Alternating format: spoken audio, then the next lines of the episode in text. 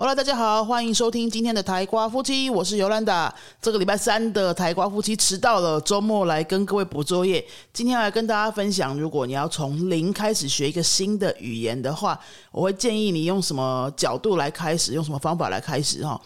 我在我的新书啊，《懂语感无痛学好任何一种外语》这本书里面有分享，说我学日文一直失败很多次，到最近这一次才终于突破，终于。可以超越初学者这个程度，渐渐进入到那种好像接近中级或是初中级学习者的程度。我从大学的时候就接触过日文，然后大学应该是不知道是哪个选修课，还是去外面补过习，有点忘记了。反正就去补了，就上了一期的那种日文五十音的班。啊，因为那时候也没有对语言学习有什么样的概念嘛，反正就觉得那就是五十音啊，还有什么好谈的？那就就是学啊，五十音。结果啊，我就学了一期之后，就就没有继续了，就完全没有动力继续了。那那时候我也没有想清楚为什么，我只是觉得嗯，好像不是很好玩。但是西班牙文我就是有继续哦，啊，日文就是没有。好，那时候反正对日文也没有什么特殊的需求，然后学我也没感觉，我就给他摆着，我就继续碰我的西班牙文。后来啊，大概出社会工作个两三年之后，因为在台湾学日文的人就是相对比较多嘛，身边就好多人在学日文啊。我觉得不然再试一次好了，然后在附近又找了一个补习班，又上了一期，第二期我又没去了。这个对我来说其实不是很寻常的事情。我这个人这一辈子学很多东西，我通常都可以撑蛮久的。好像我学乐器啊，都嘛是两三年以上，或是接触一种运动啊，还是两三年以上，我大概都会让自己可以掌握到一个程度，然后才把它放下。我我我还蛮少这种学东西摸一摸就半途而废，但是日文就是会这样。哦，那那那一次第二次接触，我也是上了一期又不想学了。当时呢，我也是没有想清楚为什么会这样，反正我就觉得不好玩，嗯，不想去就没学了。然后呢，大概又过了几年之后。应该那时候是在念师大研究所的阶段，因为在念华语教学研究所的嘛，班上的同学大家都是语言高手啊，很多人都会好几种语言啊。然后我又觉得，嗯，我还是蛮想要碰碰看日文的，因为日本在台湾算是蛮重要的嘛。然后我又很喜欢看哆啦 A 梦，那我觉得再试一次。然后因为我那时候常常经过公馆，我念师大嘛，然后我回到我住的地方是在新店，都会经过公馆那边，就看到好多日文补习班呐。然后我又进去找了一间。也是上了，这次上了大概到第二期吧，又中途而废了。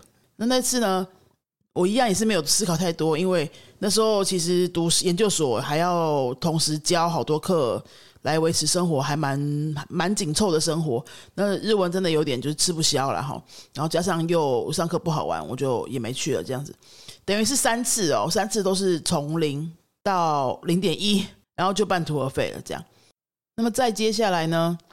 就是搬到新竹之后，然后那时候我研究所也念完了，在学校教课的课也比较稳定了，我还是很想要再把日文尝试看看能不能弄起来哈。我又在新竹这边找了一个补习班，大概上了一个暑假的密集班。我只是想说，嗯，我已经没有研究所的课业压力了，我也不是大学生了，那我现在就是语言老师了，我有足够的时间可以自由分配哈。再去找一个语言补习班去试试看。后来我就上了一个暑假密集班。那暑假密集班你知道，就很多大学生嘛，因为平常上班族不会去上暑假密集班嘛。那那个大学生的班很年轻啊，哈，那老师们就是用一个怎么讲呢？用一个很学生的方式在教了哈。一个礼拜上三次，一三五都要上课，也是一样从五十音开始。那我我那时候你看，你都已经搞了这么多次了。我的五十音还是从来都没有背起来过，到这一次已经第四次。我现在在讲的这是第四次去从零开始上，又从五十音开始。那这次因为我已经是语言老师了，所以我比较看得懂这整个课在做什么了。每一堂课呢，就是大概会带十多个五十音的符号吧，好，偏平假名、片假名这样轮来轮去。然后每个五十音的符号呢，就会有一两个单字代表的单字给你，比如说是哈这个符号呢，它就会有哈的单字给你；一的符号就会有一的单字给你。那你就是记记这个字母，顺便也要记这单字。嗯，单字卡的一面是字母，另外一面就是单字。所以其实它就是在学单字跟符号的一个课。说实在，台湾人学五十音根本不需要学笔画怎么写吧，对不对？因为台湾人我们学中文。中文的笔画都比五十音多很多啊，我们不太需要看那个笔画顺序，我们就可以直接写了哈。如果是西方学生，他是 A B C 字母过来的，他就要学笔画。台湾学生不用学笔画，但是我们那课还是花很多时间在一笔一画的在写那五十音。然后上课的时候就是老师写一遍，我们要写五遍，写一行这样子，花很多时间在写，在背符号，他就没有讲什么有意义的对话跟句子，很少很少。那我就觉得我都记不起来，是因为那些符号对我来说没有意义呀。哦，他没有真正的对话拿来的实用的意义的时候，它就是一一大堆的符号而已啊。回去之后又要把它背起来，每一堂课大概背个十个八个这样子，隔一堂课呢就要考听写，是那种真正的听写哦。就是老师说一个一，我们就要把一写出来；老师说一个他，我们就要把他写出来。那一种听写哦，我那听写都考超烂的，每一次都是考十个，我顶多对一两个吧，因为我看的时候讲得出来。跟听到的时候要把它写出来，这是不一样的能力耶，这是完全不一样能力。然后为了考那个听写，我要去花很多时间去把它背起来，去背出那个反应。说，哎，他说我马上就能写出来，那要很很熟、很熟、很熟才有办法做到。其他大学生可以啊，大学生还很年轻啊，脑子还很清楚啊，然后记性也还很好啊。那我们这些已经在上班的老人，就哦，我真的觉得太累了。然后每一次的听写都回来都是整片红的，整片红的这样子，还真的会给你打分数诶，十分二十分这样。哦，就看了那个就很不想再去上，也是上一期又没上了，所以又第四次的就半途而废。各位你有发现吗？从大学哦，一直搞到研究所都毕业好多年，都快三十三十多岁哦，中间经历了四次从零开始学这个语言，然后没有一次可以跨过初级阶段。还好呢，我学日文其实没有什么急需要用的这种需求。如果你是需要用的人哈，你是需要拿来求职的人，你这样子搞那么多年，来来回回，先不要算那个补习费好了。哦，补习费真的都还好，几千块一起嘛哈。最贵的是时间成本呢。对不对？你那么多年的这样来来回回的尝试，然后去把时间花在补习班，坐在那，结果都没进步。一起之后，你又放弃，又重来，你又重新找老师、找课程，再决定要报名，再去上一期，又没有学进去，然后又重来一次。那个来来回回的时间成本，我觉得比那个学费还贵多了。还有就是你十年来都没学好的这个成本，如果你十年一开始就已经第一次就把它 pick up 起来了。是不是就可以直接拿那个语言来用？你的生活就已经有这个语言了，好，或者你的工作就已经有这个语言了，你的整个价值就完全已经不一样了。比起十年后你在那边哦，又重来一次，对不对？那些看不见的隐形成本啊，很可怕的。然后我现在这样子比较懂了，因为已经已经做语言教学做这么久了，再回想起来，我就会觉得说，嗯，哎，各位，你要找一个启蒙老师，真的太重要了。好好的找你的启蒙老师，好好的观察，好好的去规划，说你从零开始的时候，到底要从什么角度去开始，才不会半途而废。至少你可以一次就一路冲上去。啊，你可以学慢一点没关系，但你不用像我这个日文这样，从从零开始之后，一个阶段又回到零，又回到零，又一直回到零这样子。你可以学的慢，慢慢走，但是你不用一直像我这样回到零。所以，我今天就讲完这段故事之后，想要跟大家分享说：，哎，你现在如果说你要从零开始学一个新语言，你到底可以怎么开始呢？很多人会去买书啊，哈，来想说先自学看看有没有办法先自己累积一点点程度，然后再来找老师。我自己是不推啦，我自己觉得，如果看书真的学得起来的话，那么市面上也不会有这么多英文书、日文书了，好吗？就是因为大家学不起来，就要去买别本，又一直去买别本，所以才会觉得，哎，好像哪一天你是会买到一本神奇的书，它会帮助你自学学起来。我跟你讲，几率真的太低了啦！哦，不要不要想说你一定要去省那个学费，然后买书，就你去摸索的时间都早就不值那个钱了，就不值那个钱啦。所以我会建议你直接去找一个课程，好，直接找一个老师。大部分人的语言。语言的掌握度、敏锐度跟你的自律能力都是在中间值的话，就不要太高估自己的自律能力。想说买了书会自己天天翻，好吗？好，而且你就算天天翻，你可能也不一定会学会。更更何况是你根本就没有天天翻。好，所以如果你要从零开始一个新语言的时候，我建议你就直接找一个老师，找一个课程就开始上课。哦，你钱花下去了，时间承诺下去了，你才会有感觉，你才会真的去付出。好，那问题就来啦，你要怎么判断说这个课是适合你的，这个老师是适合你的呢？哦，你当然先看一下这些老师他从零开始教学的经验，他到底有没有？诶，什么叫做从零开始教学的经验？就是他的教学经历上面，他都是带那种本来就已经有程度的学生，还是他真的就是？还蛮常在教这种零开始的学生，这个是能力是完全不一样的教学能力哦。因为我自己也做语言教学的训练，对不对？我们要训练一个老师会教零起点的学生，跟要训练一个老师会教中高级班的学生，这是完全不一样的训练哦。有些老师可能就很会教零哦，可是他教中级班，其实是他的母语，他不太知道怎么带哦。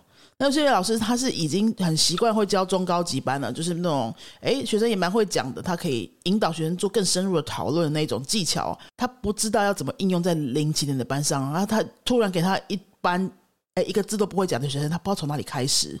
那那个时候。就会变成，哎，学生跟老师要很多的磨合、拉扯，才会知道说，哦，好，我现在这样表达你是没办法的，然后我们再这样放慢，然后我们再换个方法。真的，我跟你讲，从零开始，他是有他自己特殊的方法的教学的，所以你要去找的，一定是要找那种，哎，他本来就是有在钻研如何教初级、初级学生的这种老师的课。你去看一下他的教学背景啊，然后教学理念啊，跟他有没有自己的自媒体，比如说部落格啊、粉丝页什么的。他平常是不是有在常常分享这种？哎，从零开始学，到底要怎么学的这种这种老师哈？好，或者是他曾经出过一些自己的讲义啊、书啊这些，你可以判断说他能不能有能力把你从零带起来。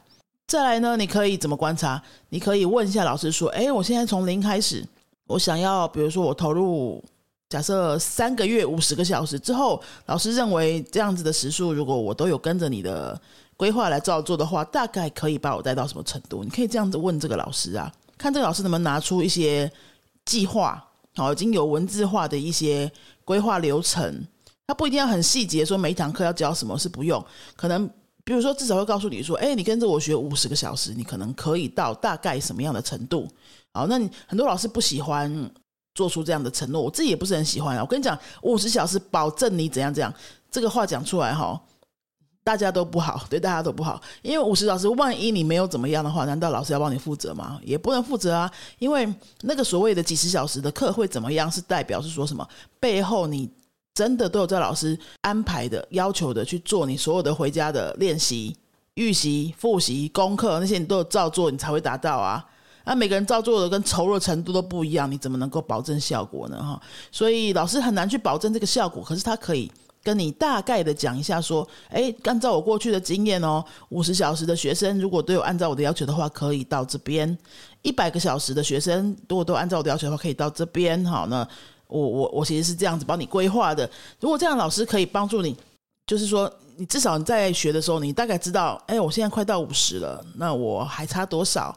好，然后我还没有到老师原本预期目标的原因，是因为啊，可能我中间有一些时间是蛮混的啊，哦，我没有很认真啊，那我自己就知道就好了。然后，可是我还是觉得，嗯，我还我还可以期待说，我再继续努力到五十五十个小时很投入的课之后呢，或许我可以到老师原本说的那个程度差不多的样子。那老师如果可以跟你讲出像这样子的。预期的话，就代表说他有经验嘛，然后他也很知道自己在做什么。那这样子，老师你跟着他学的话，就会比较容易成功一点。另外呢，你要怎么看这个老师适不适合你？第三个就是说，你要很清楚你的目标在哪里，这个老师到底有没有听懂你的目标？老师要能够听懂你的目标。哎，这什么意思哦？假设你的目标是，反正我没有要很会讲。就是要考试，我就是要去考个检定考啊！我我不管怎么样，我就是要不择手段拿到检定考的那个分数，因为我有我的需求。好，那老师听得懂这个目标吗？如果有学员来这样找我。啊，然后我也打算要教这个学生的话，我就会跟他说：好，我跟你讲，这个考试呢，他要求的是这样 A、B、C、D 这四个项目。为了达到 A，你必须跟着我做什么？为了得到 B，你就要跟着做什么？为了得到 C 跟 D，你也要做什么？那么我平常的教学呢，其实重点不在这里。我平常教学重点在叉叉叉叉叉。可是呢，看因为你现在要要的是考试，所以呢，原本的我教学的这个风格呢，可能就不会这样子跟你做，我就会帮你做成。哎，符合你要考试需求的这个版本。好，那如果老师听完你的哎考试需求，他可以跟你讲出一套这样子的对应的话，表示他真的有听懂你的需求。啊。有的老师不会听懂你的需求，是说，因为他也不知道要拿你的需求拿来怎么办。他可能听懂了，可是他不知道该怎么办，所以他还是只能跟你推荐说：“哎，我原本设计的这个样子，你就很适合啊，哈，硬扯就对了。”那你可以观察得出来，这老师到底有没有听懂，或者他愿不愿意听懂，或者说他听懂你的需求之后，他有没有能力去做出一个符合你需求的课啊？还有另外呢，如果你没有什么特殊的需求，就是你真的只是想要接触一个语言。哎，那你就要把你这个需求想清楚哦。你就只是想要来接触，然后开个眼界。那么，请你就不要莫名其妙学了一阵子之后，又又又又去要求别的，哎，考试证照什么什么的。那你你本来需求不就是不就是开开眼界，然后增加你的生活的丰富性吗？哈，所以那如果是这样子的话，那我觉得你在在观察你去问的课程的时候，你就要去观察说，这个课到底能不能让你很享受。不会想要偷懒，可以会会一直维持着想要来上课的这种动机，这才符合你的想要增加生活丰富性的需求嘛，对不对？啊，你别想说我这个丰富性、轻松学习也要，然后我要很高效、超级高效，然后要进步神速的那个效果我也要，那那那没有这个课没有这样子的课吧，对不对？所以如果说你的。设定已经设定好了哈，哎，我想要增加生活的丰富性，我想要开个眼界，然后接触一个新语言，看看有什么，看看这个语言能带给我什么。那这样子的机构，这样子的课程，你去上的时候，它应该要可以让你很欢乐，可以让你常常开口练习说话，哦，可以带给你一些新的刺激跟想法。然后你的班上的同学也是跟你差不多这样子的人，你们都互相很有动力，可以彼此激励，然后一起一起进步，这样子，这样才会比较适合。你想要的那个期待，那么我刚刚已经分享了好几种不同的角度，就是说，如果你想要学一个新的语言，从零开始，你到底可以从什么地方开始？然后你找课程的时候，你可以注意些什么？那我们统整一下哦。我觉得从零开始的人，我真心不推荐你只是买一本书，然后自己在那边按照的书来学习，成功的几率太低太低了，除非你是。本来就是语言工作者哦，本来你做的语工作就跟语言很有关系，或是你对于学语言已经很有敏锐度，很有自己的想法，你完全都知道自己打开书要做什么。要不然哈，你对着一本不能互动的书去听它的音档，真的撑不了几天呐。人都还是需要跟人互动接触的。你花一点小钱哦，你可以省下非常多的摸索时间，去直接找到适合你的课，适合你的老师跟一起学习的同学。其实你会发现说，哎，比起你。不知道在干什么的，摸了一年的，到处乱买书，还不如就直接去上课。你的一年考包就已经不知道进步到哪里去了。那如果说你已经决定要，哎，好找老师找课程了，你在找老师找课程的时候呢，你需要注意什么呢？需要注意老师有没有零起点的教学经验啊？老师知不知道自己在做些什么？他能不能拿出一套有系统的规划，大概的样子，告诉你说投入多少时数之后，你可以大概到走到什么位置？然后他的上课模式是不是符合你的要求的？是不是符合你的需求的？你的需求如果是考试，他能不能听懂你的考试需求？如果你的需求是娱乐社交，这个环境能不能给你想要的这种期待？好，那我最后来举一个例子来跟大家说明，什么叫做老师学校真的听懂你的需求。我拿我的健身教练来当例子哈，我一直都有在运动，就是在健身房运动嘛哈。那么运动我大部分都是在做的是拳击，最近这一两年都在做的是拳击。可是教练有看得出来，我身体上有一些有一些状况，其实会比较需要一些肌力耐力的那种健身课来解决，包括减脂啊，哈，包括我肩颈酸痛、长期的肩颈酸痛啊什么的哈。那我一直非常非常的排斥。那种一对一的教练课，因为我觉得看起来就是好无聊哦，哈，一直做重复的动作啊，然后某个动作做二十下，然后再换个动作，都是那种很很很枯燥的动作。我我我我觉得我实在是不想要花这么贵的、这么高价的一对一教练课去做那些我自己完全没有兴趣的动作。我宁愿拿去打拳，哈，比较开心，然后可以暴汗，呃，身体肌力那些东西就是没有在 care 这样。那教练那个时候都听得懂我要的。好，所以他也没有一直在跟我讲说，嗯，你就给我上激励哦，因为你应该要怎么样怎么样，因为那是教练觉得我应该要怎么样怎么样。可是我心态上还在抗拒的时候，其实你怎么上都没有用。啊，所以我这边像云飞这边，我们标榜的比较主要的教学是让语言学习成为你的乐趣嘛。我们比较是让语言走进你的生活，成为生活的一部分，然后你从乐趣当中找到一个你想要继续进步的动力，你自然而然的去进步。那有些人慢，有些人快，其实都没有关系。我们不是考试标榜的这种学校嘛，哈，除非你是来就是要考试的，那我们就另外再谈。那如我自己的主要核心的精神是语言学习成为你的乐趣，所以，所以就是说，呃，再回到我们刚刚那个健身的，当学生没有准备好要接受你的这一套的时候。你是怎么样去硬凹他都没有用的。好，当学生觉得他来的时候，他就是要考试的时候，我硬要给他什么乐趣学习那种，他反正也是不会接受，对不对？